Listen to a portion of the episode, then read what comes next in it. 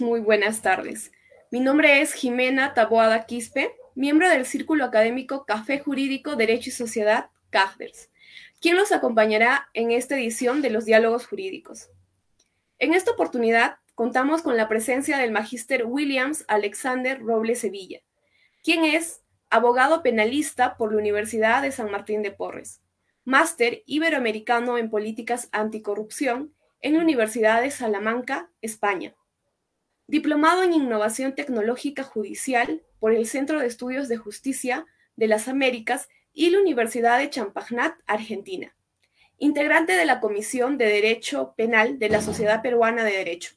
Miembro de la Asociación Iberoamericana de Criminal Complaints. Autor de diversos artículos y publicaciones en Derecho Penal y Procesal Penal director del libro compilatorio Delatores y colaboradores eficaces en el siglo XXI, Desafíos contemporáneos del whistleblower y el colaborador eficaz, publicado por Idea Solución Editorial durante este año.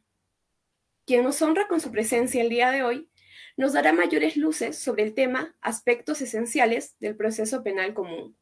Sin más preámbulos, doy pase al ponente. Adelante, Magíster. Eh, muchas gracias, Jimena. Eh, muy, buenas, muy buenas tardes a todos quienes se conectan el día de hoy.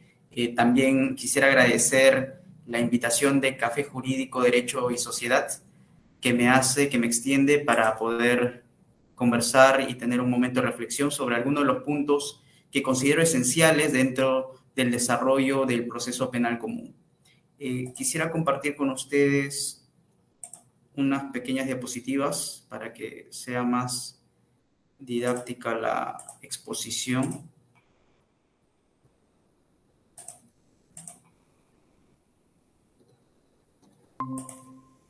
Eh, por favor, ¿me confirman si se puede visualizar bien las diapositivas?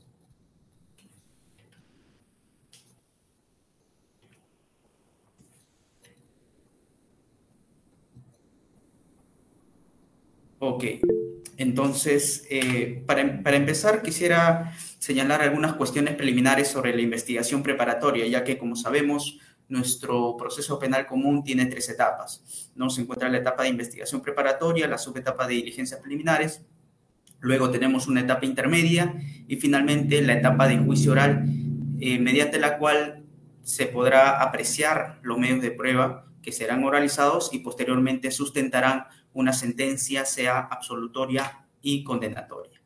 Entonces, eh, ¿por qué es importante la investigación preparatoria? Y a mí siempre me gusta iniciar mis disertaciones eh, tomando algunas experiencias de diversas disciplinas, incluidas también, eh, como sucede en la literatura, ¿no? Entonces, yo les traje aquí un pequeño extracto del libro El proceso de Kafka, en el cual el autor, que entendemos que es el propio Kafka, eh, desarrolla lo que fue su proceso, el cual fue llevado en, la Alemania que seguía en ese entonces un proceso penal de índole o de corte mixto, ¿no? Entonces, él señalaba que por su experiencia habían funcionarios dentro del proceso penal que ejercían el cohecho, espiaban e incluso en otras épocas se habían dado casos de robo de expedientes. El autor en este caso exponía lo que era lo más terrible ¿no? del ejercicio profesional de la abogacía dentro del proceso penal. También hacía una crítica al desarrollo del proceso. Eh, citándolo, señalaba que desde el principio se prescribía el secreto de los procedimientos. La importancia de los funcionarios era mínima, puesto que en los procedimientos se desenvolvían casi automáticamente. Los funcionarios eran personas desvinculadas totalmente de la sociedad.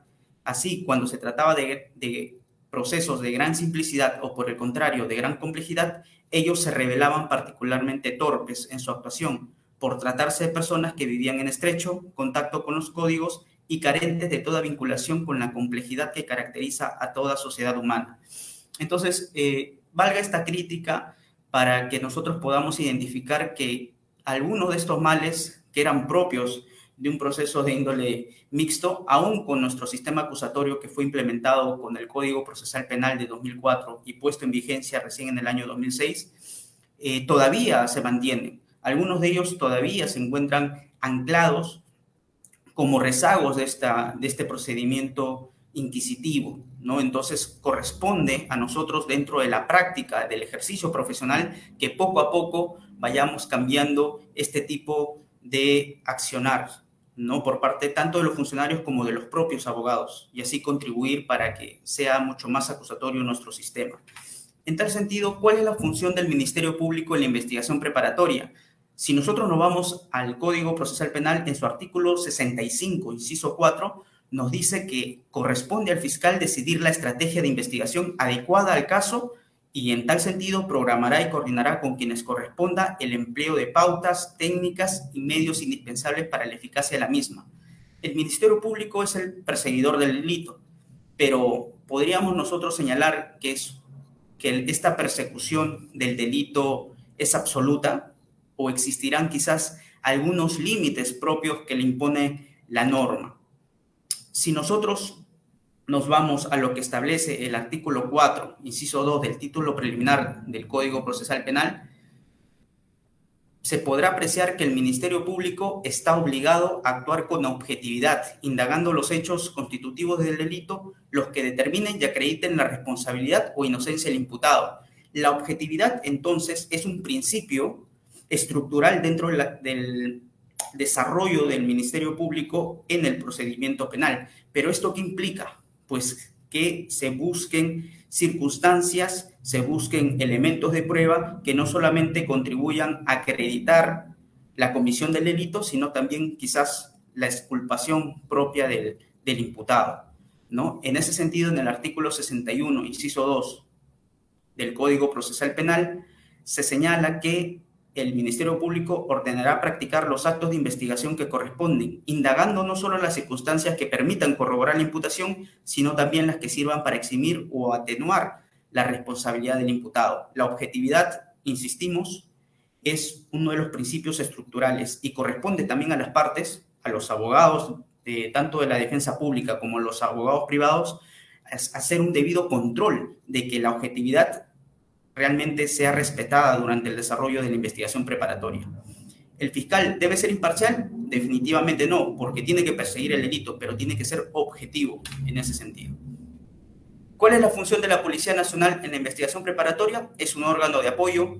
Actualmente ya la policía, si bien desarrolla los actos o las diligencias eh, urgentes e inaplazables e imprescindibles para el esclarecimiento de los hechos, eh, más aún cuando se trata de delitos en flagrancia delictiva, lo cierto es que ahora ya su, su capacidad de opinión ya se encuentra limitada.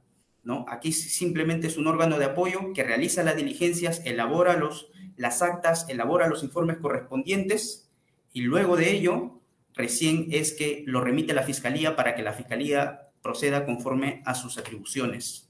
¿La Policía Nacional debería realizar su labor vulnerando la presunción de inocencia? Es una de las preguntas que siempre vienen a la mente cuando recién nos iniciamos ¿no? en el estudio del proceso penal común.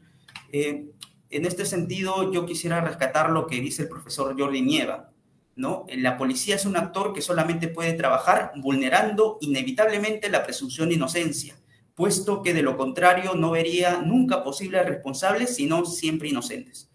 Por esa razón, su hipótesis, al infringir inevitablemente un derecho fundamental, solamente pueden ser tenidas en cuenta para recoger vestigios de un posible hecho delictivo, pero nunca deben ser consideradas en el juicio como si fueran la constancia de un hecho delictivo.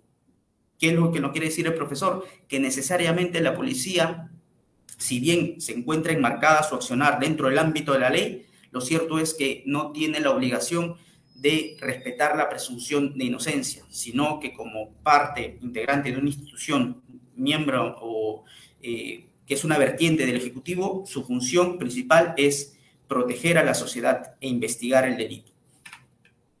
Ahora vayamos a la subetapa de las diligencias preliminares.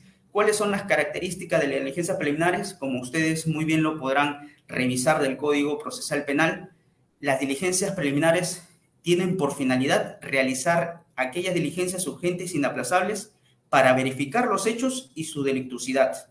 Aquí no estamos hablando de responsabilidad eh, total o acreditada aún, sino de meros indicios. En ese sentido, se tiene que averiguar si los hechos efectivamente hay indicios de su comisión, Se deben asegurar los elementos materiales de su realización, se debe individualizar a quiénes son las personas involucradas en los hechos y después también se puede requerir el apoyo de las entidades públicas y privadas para el esclarecimiento de los hechos. Entonces, las diligencias preliminares se tienen que desarrollar con inmediatez, con mucha rapidez, eso es cierto, pero también es indispensable que se realicen en el tiempo establecido. La policía tiene que elaborar, luego de que se realicen estas diligencias, un informe policial en el cual se va a tener que abstener de formular conclusiones, ¿no? Sino simplemente da cuenta de todo lo que se ha realizado en estas diligencias. El fiscal puede dirigir su propia investigación sin auxilio de la policía, es cierto, en algunas circunstancias lo puede hacer, pero en la actualidad, en la práctica, la participación de la policía es fundamental, sobre todo cuando se tienen que realizar actos de diversa complejidad, ¿no? Por ejemplo, en el tema de las pericias, se tiene que recurrir a la, al, departamento este, o, o, a la divindad, también que es un área especializada en la, en la búsqueda de, en la persecución de delitos informáticos, por ejemplo. Entonces, la participación de la, de la policía también es importante. El plazo de investigación es de 60 días de la diligencia preliminares, salvo que se tratare de casos, de, de casos complejos, ¿no? donde el fiscal necesariamente va a fijar o puede fijar un plazo distinto. Ahora, eh, el tema del plazo eh, ciertamente es muy, muy interesante porque de la práctica se pueden extraer muchas, muchas enseñanzas. El artículo 334, inciso 2 del Código Procesal Penal nos dice que el plazo de la diligencia preliminares eh, es de 60 días salvo que se produzca la detención de una persona, que como sabemos ahora con esta modificación a la Constitución, ahora puede durar hasta 48 horas. No obstante ello, nos dice el código, el fiscal podrá fijar un plazo distinto según las características, complejidad y circunstancia de los hechos objeto de investigación. ¿Y esto por qué? Porque necesariamente el código se pone en, un, en una perspectiva en la, cual, en la cual diferencia, ¿no? Hay casos comunes, hay casos simples, hay casos en flagrancia que no requieren mayores actos de investigación, pero hay otros actos que por su complejidad, porque existe eh, una variedad de, investigados, variedad de circunstancias, hay una pluralidad de, investigados, es por eso es que se necesitan que se realicen mayores diligencias. Eh, el plazo para los delitos comunes de investigación preparatoria ya, eh, vimos el tema de las diligencias preliminares. Ahora, en investigación preparatoria es de 120 días, prorrogables por 60 días naturales adicionales. Para los delitos complejos, el código nos dice que son 8 meses. Y para los delitos cometidos o perpetrados por integrantes de organizaciones criminales es de 36 meses prorrogables por 36 meses adicionales. ¿Cómo se determina la complejidad de un caso? el mismo código nos señala que en el artículo 342, inciso 3, se requiere una actuación significativa de actos de investigación que comprenda la investigación de numerosos delitos, una cantidad importante de imputados o agraviados, demanda la revisión de pericias, que como sabemos pueden demorar incluso un plazo de investigación preparatoria ordinario, los 120 días, puedes estar o quedarte esperando el resultado de una pericia, incluso de una necropsia, ¿no? de un análisis de necropsia final. Eh, puede demorar varios meses, dependiendo de la carga que también tenga el Instituto de Medicina Legal. Entonces, eh, todos estos son aspectos que van a determinar cuándo se debe declarar la complejidad de un caso. ¿Es necesario que estén todos? No, porque pueden muy bien estar alguna de estas circunstancias y ya dependerá de la fiscalía analizar y determinar cuándo estamos frente a un delito o, claro, cuando estamos frente a un proceso complejo, ¿no? Eh, ¿Cómo se interpretan actualmente los límites del plazo de diligencias preliminares? Aquí tenemos que remitirnos a la jurisprudencia necesariamente. Ya vimos lo que dice el código, pero la jurisprudencia finalmente es la que interpreta la norma y nos establece cuáles son estos límites. En la casación 2-2008, la libertad del 3 de junio de 2008, se hace una diferencia entre el plazo de investigación preliminar y el plazo de investigación preparatoria. Ahí lo que se establece es que la etapa de investigación preparatoria presenta a su, a su vez dos subetapas. Una, las diligencias preliminares y la otra, la investigación preparatoria propiamente dicha. La fase de diligencias preliminares tiene un plazo distinto, el mismo que está sujeto a control conforme lo establece el, el numeral 144 del Código Procesal Penal.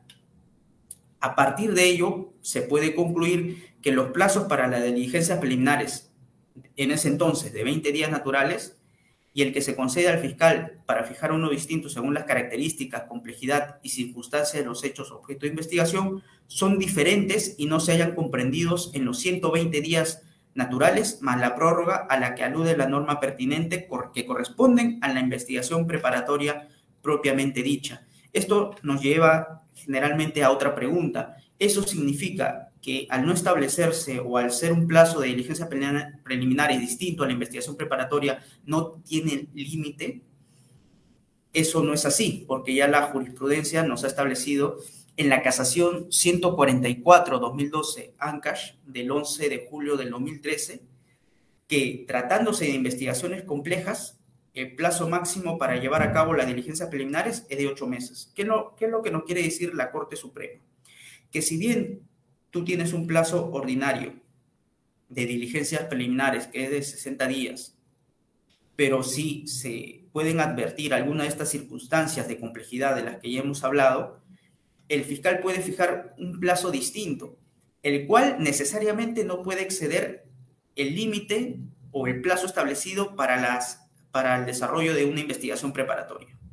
En ese sentido, si tenemos un caso común con diligencias preliminares de 60 días, el máximo, el máximo que puede durar la diligencia preliminares son 120 días como plazo ordinario de la investigación preparatoria y tratándose de investigaciones complejas, de diligencias preliminares eh, en un caso complejo, estas no podrían superar los ocho meses de investigación, porque como sabemos, ocho meses es el plazo ordinario para las investigaciones complejas.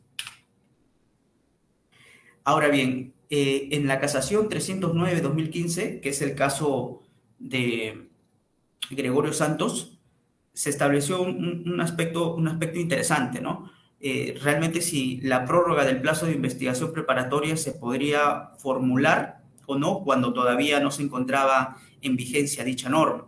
¿no? En, en ese sentido, lo que nos dice la Corte Suprema es que la prórroga requiere necesariamente una disposición fiscal, es decir, es un acto procesal. La prórroga es eh, una continuación del plazo común de la investigación preparatoria. En ese sentido, la disposición fiscal con la que inicia el plazo de investigación constituye un acto procesal y el requerimiento de prórroga del plazo de investigación constituye otro.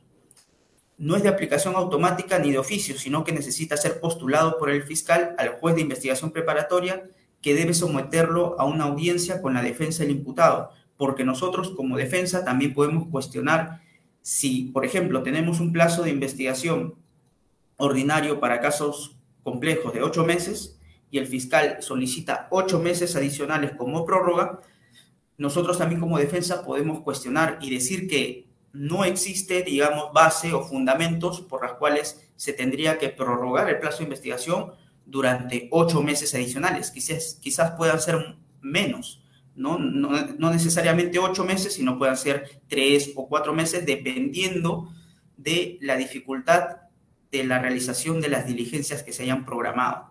O también si ya se ha cumplido el objeto de la investigación, que también puede ser otro de los aspectos. En ese sentido, eh, ¿puede una solicitud de prórroga del plazo de investigación preparatoria adecuarse a las disposiciones de una norma reciente?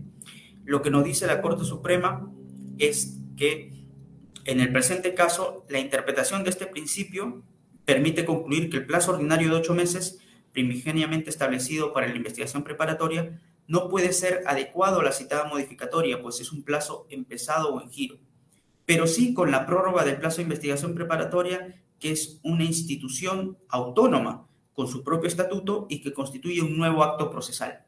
Desde aquí nos dice, mm, si bien el plazo ordinario no se puede adecuar, lo que sí se podría utilizar es la prórroga del plazo de investigación preparatoria y si ya se ha cambiado la norma y se ha establecido un plazo distinto, que es eh, más extenso que el anterior, pues que se aplique la prórroga del plazo. Ahora, la Fiscalía cuando está en el marco de la investigación preparatoria o en diligencias preliminares, como sabemos, tiene facultades discrecionales. Estas facultades discrecionales, ¿qué significa? Que, por ejemplo, en el caso de las diligencias preliminares, el fiscal aún puede decidir cómo podría terminar este proceso.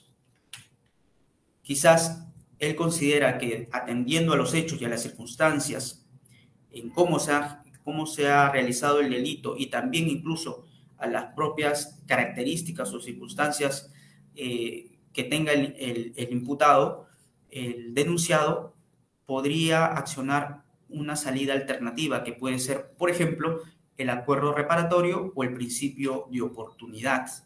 ¿Por qué se han implementado estas salidas alternativas? Pues básicamente, eh, como ya lo ha referido muchas veces el profesor Alberto Binder y el, profesor Mauricio Duce de, de Chile, eh, nuestro sistema pues necesariamente tendría que viabilizar este tipo de salidas porque es imposible que se puedan llevar a cabo todos los casos o se puedan resolver todos los casos mediante el proceso penal común ya que estaríamos abarrotados de casos y al final no se lograría esa justicia dentro del plazo razonable que se busca.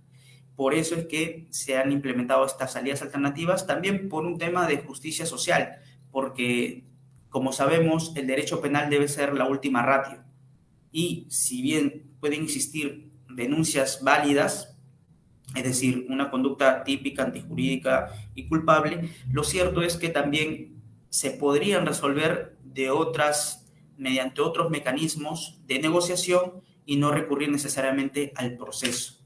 ¿No? Para ese tipo de circunstancias tenemos las salidas alternativas, que son el acuerdo reparatorio, el principio de oportunidad, y los mecanismos de simplificación procesal, que es la terminación anticipada, conclusión anticipada, que como nosotros sabemos es una aceptación de responsabilidad anticipada a cambio de un beneficio premial. Es decir, yo acepto la responsabilidad de los hechos con la finalidad de lograr una disminución de la pena. ¿no? Eh, también se tiene la colaboración eficaz que está muy en boga actualmente, que como sabemos también es un aporte de información útil y eficaz para desbaratar una organización criminal y así a la vez el colaborador recibe un beneficio premial, que puede ser, como bien refiere como le he escuchado a la, fiscal de la Nación, ¿no? Que hay colaboradores eficaces que pueden incluso determinar o eh, pueden facilitar información con la finalidad de que ya no puedan someterse a la prisión preventiva, ¿no? Y ese es uno de los beneficios precisamente de la colaboración eficaz y también uno de los graves riesgos y desafíos que afronta, porque no debe ser instrumentalizada precisamente para evitar este tipo de, circunstancias, sino por el contrario, la Fiscalía tendría que ver qué colaborador realmente merece acceder a estos beneficios y si la información que aporta realmente es útil y eficaz para los fines del proceso.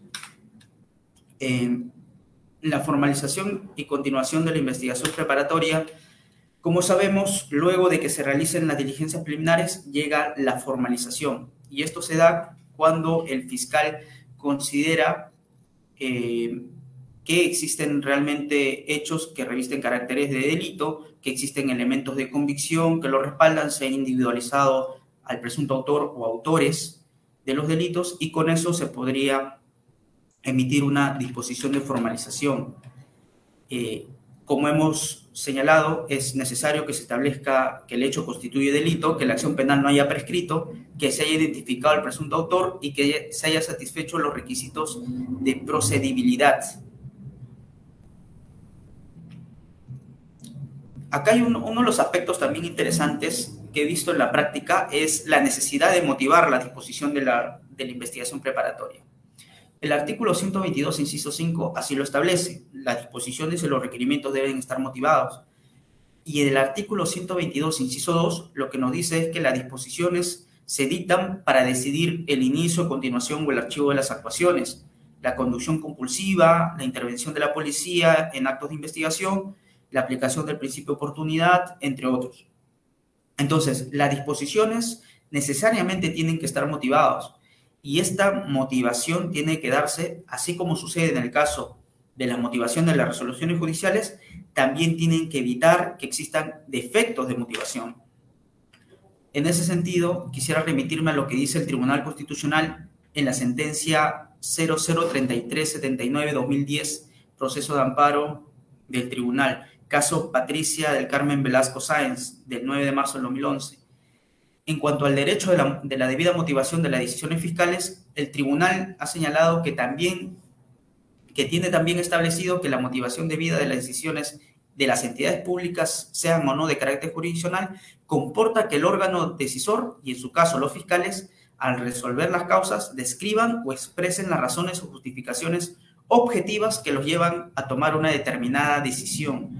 Y hay que ser muy, muy rigurosos ahí, porque si vas a decidir, por ejemplo, la realización o no de una diligencia, no lo puedes decidir mediante una providencia, que son eh, actos de mero trámite, o para dar cuenta de determinados actos, nada más, sino que tiene que hacerse mediante una disposición. Si vas a declarar una adecuación a las normas de crimen organizado, por ejemplo, tienes que emitir una disposición motivada, pero no solamente de las razones por las cuales tú lo quieres adecuar, sino también que se justifique por qué lo estás adecuando al crimen organizado y en ese sentido si cumple todos los elementos necesarios que configuran un delito de crimen organizado. Por eso es que nosotros consideramos que las disposiciones fiscales necesariamente tienen que estar motivadas, no se puede eh, rehuir a esa obligación porque así lo establece el código y también porque incluso puede ser observado, tanto mediante una nulidad, mediante una audiencia de tutela, puede ser muy válidamente observado y ya dependerá también del juez determinar si constituye o no válida esta observación. Ahora, otro de los aspectos eh, interesantes que también he podido ver y comparto con ustedes es la reserva y el secreto de la investigación preparatoria. Básicamente, eh, ¿qué entendemos por reserva de la, de la investigación preparatoria? Pues es una limitación que impide que cualquier persona extraña al proceso pueda tomar conocimiento de él mientras se desarrolla la investigación. De acuerdo a lo establecido por el artículo 324, inciso 1 del Código Procesal Penal, esta limitación se extiende incluso a los sujetos procesales que aún no se han hecho parte del proceso. ¿no? Eh, esta reserva funciona no para quienes están comprendidos en la investigación, sino para terceros ajenos. Eso está clarísimo. Pero en el caso del secreto, por el contrario, es una limitación excepcional del derecho de las partes, distintas del Ministerio Público, obviamente, de conocer la realización de una determinada diligencia, actuación procesal o elemento de prueba que se haya obtenido producto de las diligencias realizadas a nivel preliminar o en la investigación preparatoria, por un determinado plazo y conforme al principio de proporcionalidad. ¿Qué quiere decir?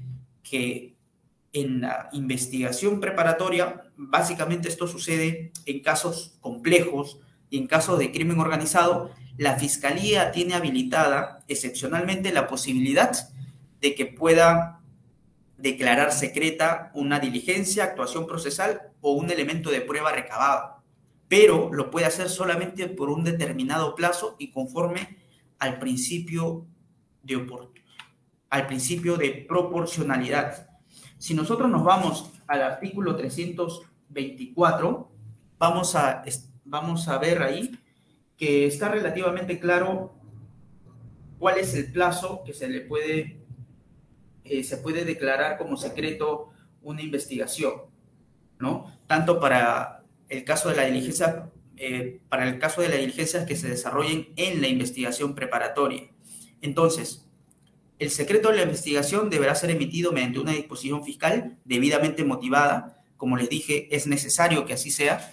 En segundo lugar, debe ser emitido mediante una disposición fiscal motivada eh, con las circunstancias, el adecuado juicio de ponderación entre el derecho de defensa y el éxito de la investigación preparatoria por el otro. ¿Esto qué quiere decir? Que se tiene que establecer las razones por las cuales limitamos el ejercicio eh, del imputado y de su defensa de conocer este acto procesal, porque de otro modo se pondría en riesgo el éxito de la investigación y esto tiene que estar debidamente fundamentado. Y adicionalmente a eso, también se tiene que establecer cuál es el plazo. No se puede simplemente señalar que es secreta toda la investigación preliminar o preparatoria inclusive, ¿no? Eh, sino que existen dos formas, ¿no? Se puede establecer que solamente algunos actos sean declarados secretos. Este es una... Eh, este es el secreto parcial propiamente, o algunos actos de investigación que también pueden ser determinados por el fiscal. Las disposiciones fiscales y requerimientos no pueden tener el carácter de reservado. ¿Por qué? Porque son comunicaciones que se hacen a las partes.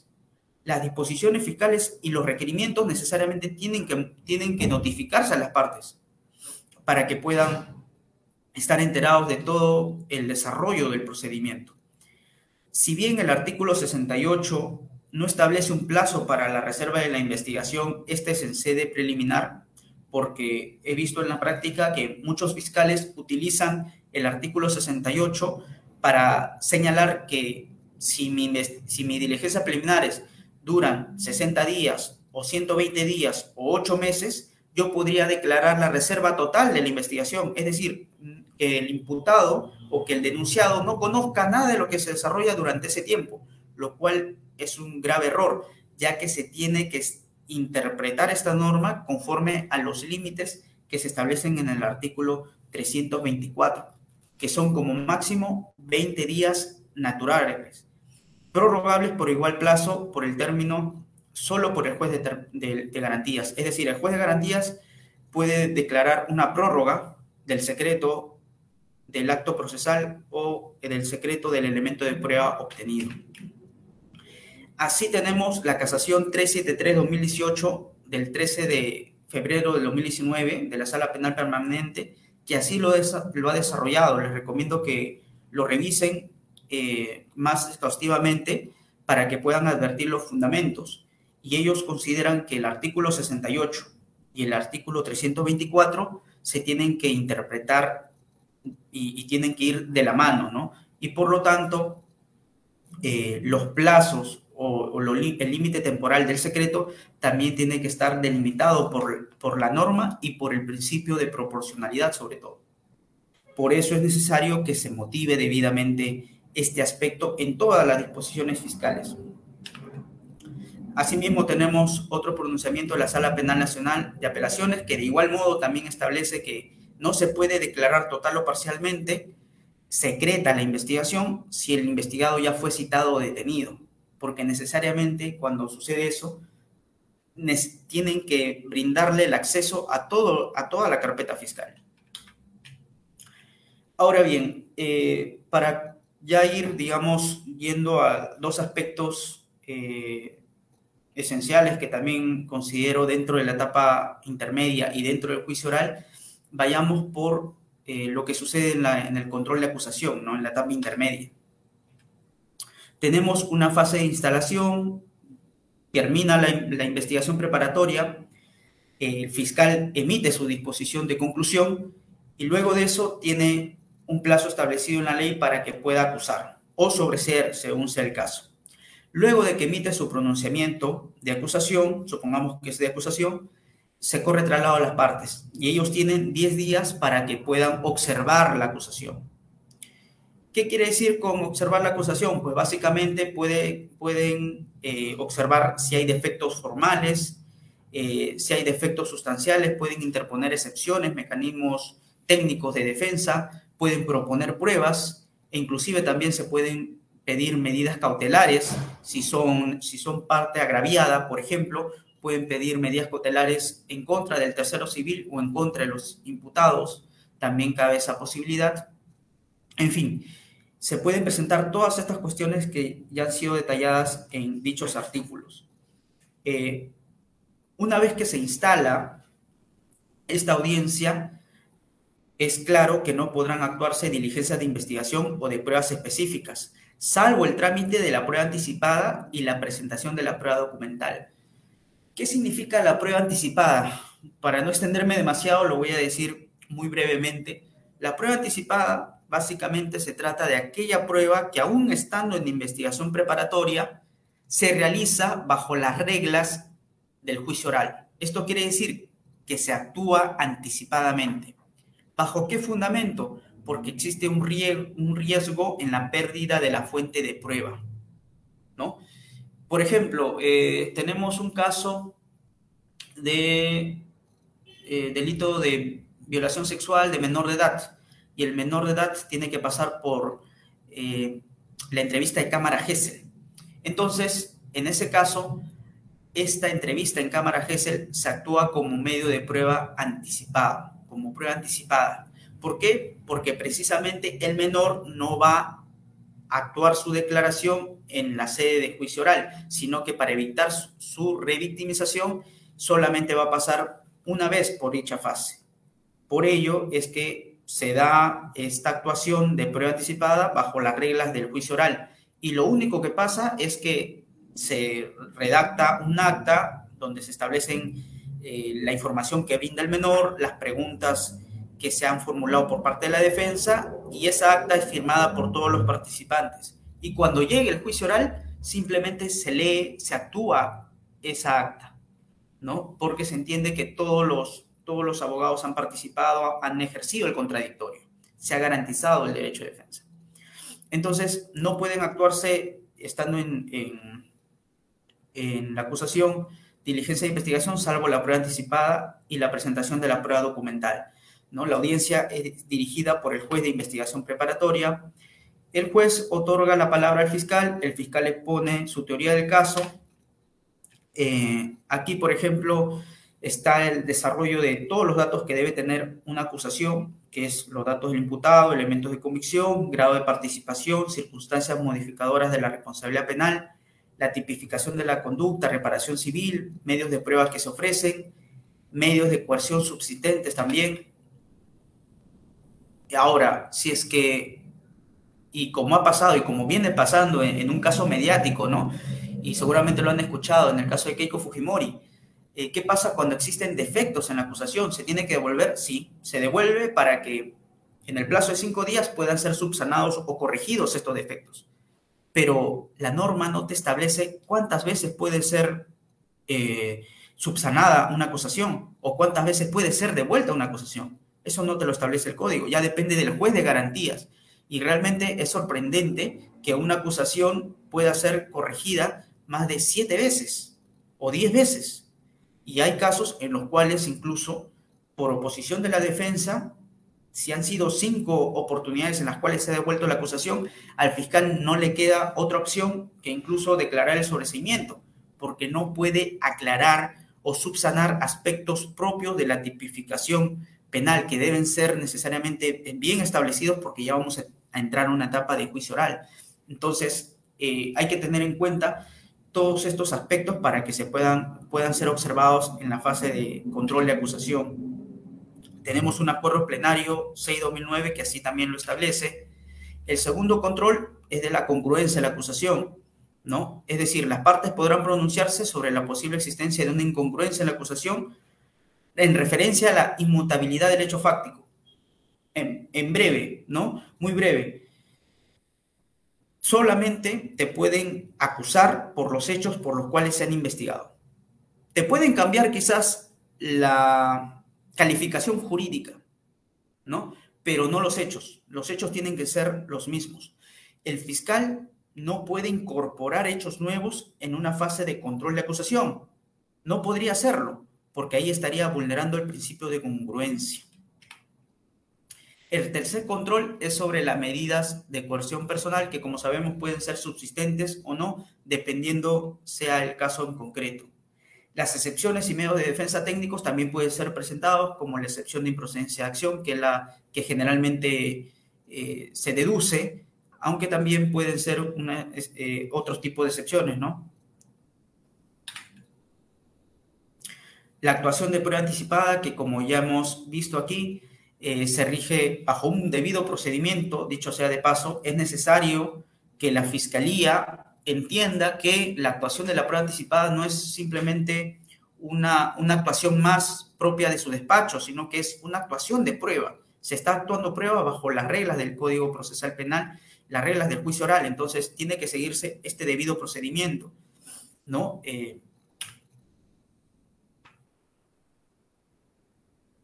se puede establecer un control material de la acusación. Eh, existe jurisprudencia al respecto también en el acuerdo plenario 6-2009.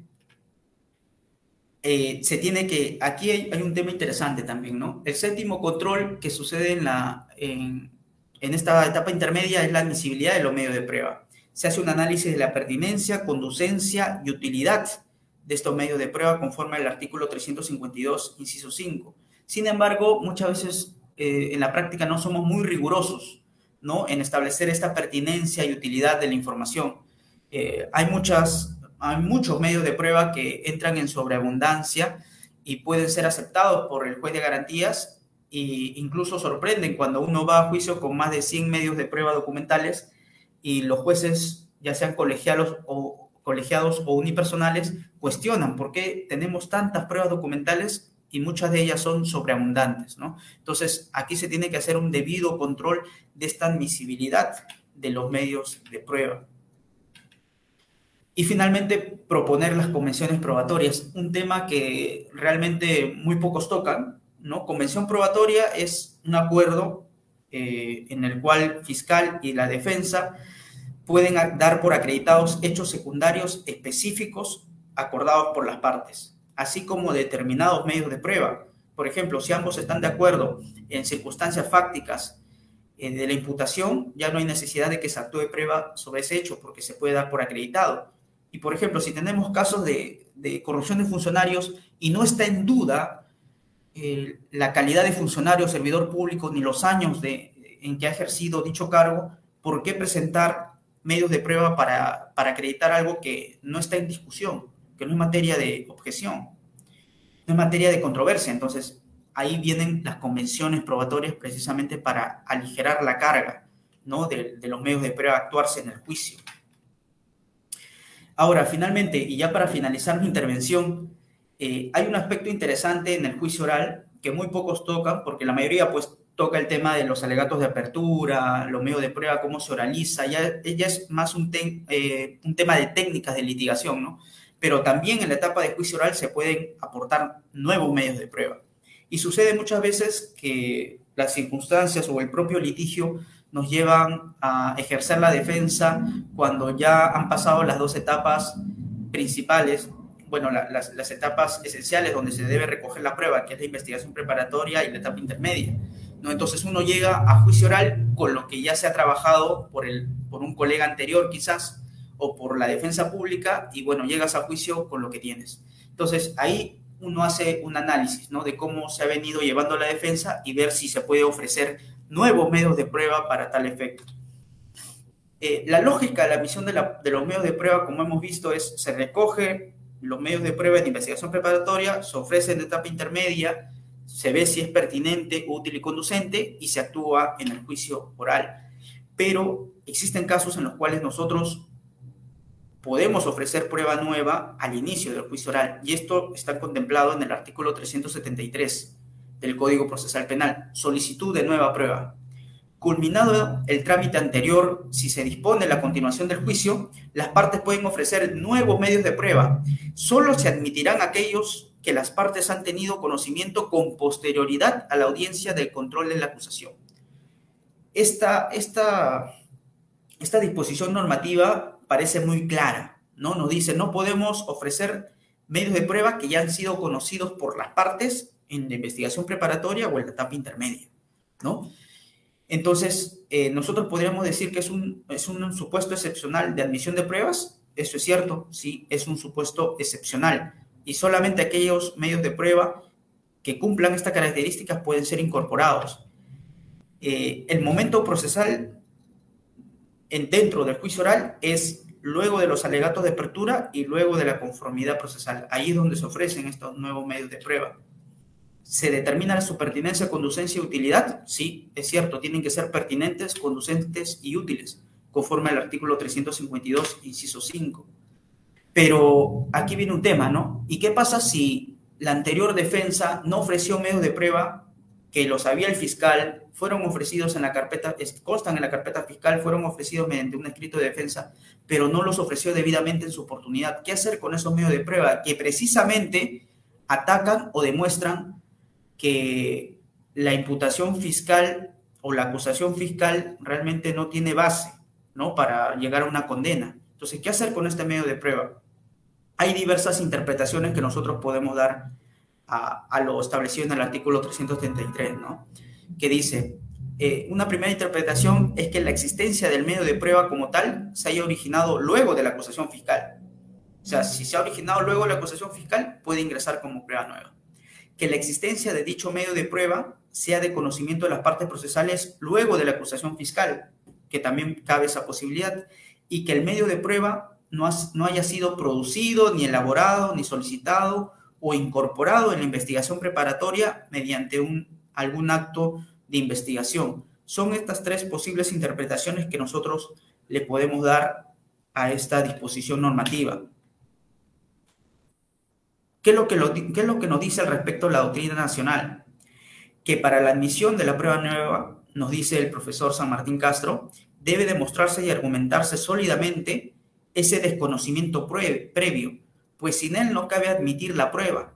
La prueba propuesta ha de ser lícita, insustituible, fundamental en orden al tema decidendi, ¿no? Para el profesor, imposible que se pueda admitir un medio de prueba que ya ha sido conocido previamente. ¿Es correcto?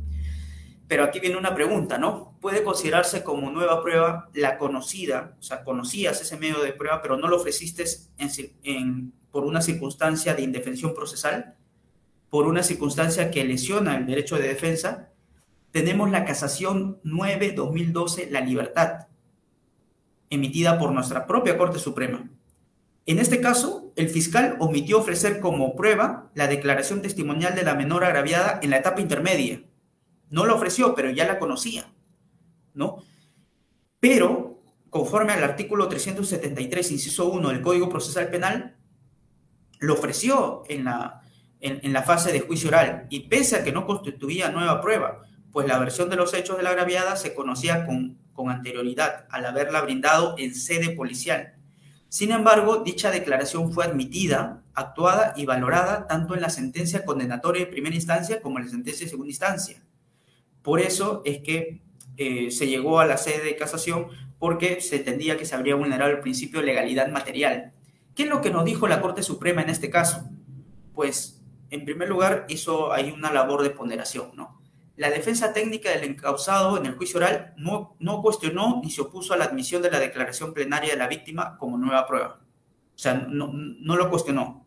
Tampoco expuso tal hecho como agravio al formular su recurso de apelación o sea, tampoco no lo cuestionaste. La actuación de la declaración de la agraviada sirvió para que la defensa del encausado, haciendo uso del principio de contradicción, procediera a interrogar y contrainterrogar acorde con su línea defensiva. Es decir, si bien se incorporó como prueba nueva, igual tuviste la oportunidad en juicio oral de contradecirla. Después también nos dice que aun cuando no se hubiese ofrecido, admitido ni actuado dicho medio de prueba, existían otros elementos de prueba objetivos e indicios que valorados en forma conjunta llevan al convencimiento respecto a la materialidad del delito incriminado, así como en relación a la culpabilidad del encausado. Es decir, había otros medios de prueba que sumaban a la tesis de la fiscalía, ¿no? En tal sentido, este, la, la Corte Suprema en ese caso resolvió admitir y valorar dicho medio de prueba. Es decir, esta regla, esta disposición normativa del 373, inciso 1, se quebró en ese momento porque se consideró que era válido ingresar una prueba ya conocida. Eso sucede en la práctica para la defensa, yo les puedo dar fe que también sucede para la defensa, y utilizando esta casación podría ser uno de los fundamentos por los cuales ustedes también podrían considerarlo, porque las formas procesales, la forma procesal, cómo se ingresa al medio de prueba, no tiene que limitarse precisamente o no, no tiene que ser un límite para el ejercicio de los derechos. Si vemos una circunstancia que ha causado indefensión, ¿por qué no también determinar la posibilidad de que se pueda ofrecer este medio de prueba, más aún si es importante para el ejercicio del derecho de defensa? Todo ello tiene que ser ponderado, analizado por el juez unipersonal o colegiado que, que vea el, el caso en concreto. ¿no? En la casación 864-2016 Santa del 27 de septiembre del 2017. De igual manera, existió una impericia del abogado defensor, pues ofreció los medios probatorios en el escrito de absolución de la acusación con serios defectos, como incluirlos, como incluirlos en su pedido de sobrecimiento. Los medios de prueba no fueron ofrecidos en su absolución de acusación, sino en el sobreseimiento. Entonces, los medios de prueba también fueron ofrecidos en la audiencia de control de acusación. También se observó que la defensa realizó inadecuadamente observaciones formales a la acusación fiscal y que fue el mismo Ministerio Público quien solicitó la suspensión de la audiencia ante el peligro de indefensión del procesado. Sin embargo, el juez continuó la audiencia y declaró inadmisible los medios probatorios por este defecto formal. Aquí, por ejemplo, se declaró inadmisible por eh, la vulneración de este defecto formal de no presentarlo en la absolución de la acusación. ¿Qué es lo que nos dice la Corte Suprema? Que el derecho de defensa y específicamente el ofrecimiento probatorio no se puede restringir por el incumplimiento parcial de una formalidad. Mucho ojo con eso, porque también nos sirve, ¿no? En el otro supuesto también podríamos nosotros considerar una formalidad de ello. La indefensión no solo se produce cuando se priva a las partes de manera irrazonable o desproporcionada de la posibilidad de hacer valer sus derechos, o se sitúe a una de ellas en posición prevalente sobre la contraria, sino también cuando el procesado no cuenta con una defensa eficaz materializada en la falta de un defensor con los conocimientos jurídicos. Este es un aspecto interesante que nos permite determinar cuándo estamos frente a una indefensión, porque sí sucede en la mayoría de los casos. A veces los colegas eh, no desarrollamos, los abogados defensores no desarrollamos de mejor manera el caso que está a nuestro cargo y por eso es que suceden este tipo de situaciones, haciendo también nosotros un mea culpa de lo que pasa muchas veces en la práctica, ¿no? Los formalismos vencibles no prevalecen sobre un derecho fundamental, pilar del debido proceso. Entonces, ahí es donde nosotros tenemos que tener siempre presente que las formas deben viabilizar el ejercicio del derecho y no deben ser obstáculos para su desarrollo. Y Ustedes se preguntarán, ¿y esto significa, doctor, que incluso en, la, mitad del juicio oral podría presentar nuevos medios de prueba? Bueno, en realidad el mismo código te da fórmulas. Está la prueba de oficio, está la prueba excepcional, que dependen del juez, dependen del juez. Pero en el hipotético caso de que no te admitan esos medios de prueba, puedes ir en sede de apelación y ahí sí presentar como nuevos medios de prueba esas posibilidades. Entonces, el código te ofrece diversas alternativas. Lo importante es siempre tener presente que se debe utilizar las disposiciones del código para viabilizar el ejercicio de derechos y no para que constituyan barreras para el ejercicio de los mismos. Espero que les haya servido mi, disertación. Eh, creo que he combinado en el tiempo idóneo y bueno, espero eh, sus preguntas eh, si es que las hay. Muchas gracias. Muchas gracias Magister Robles por su provechosa disertación y predisposición. En nombre del CAGDERS se le hace extensivo el agradecimiento y estima por habernos disertado el tema sobre los aspectos esenciales del proceso penal común. Magister, ¿algunas palabras finales? Eh, sí, bueno, eh, a nombre de Innova Penal, realmente eh, me siento muy, muy agradecido por la invitación de Café Jurídico, Derecho y Sociedad y considero que deberían seguir con sus actividades que nos benefician a todos, a todos los que queremos seguir aprendiendo el ejercicio del derecho, el ejercicio de la abogacía y sobre todo quienes nos especializamos en el derecho penal y en el derecho procesal penal. Así que eh, continúen con el desarrollo de sus actividades y, y bueno, para lo que necesiten, estoy predispuesto a colaborar siempre con ustedes. Muchas gracias. Gracias. Esto fue una transmisión del Café Jurídico Derecho y Sociedad, acercando el derecho a la sociedad. Síganos en todas nuestras plataformas digitales como Cajlers. Hasta la próxima.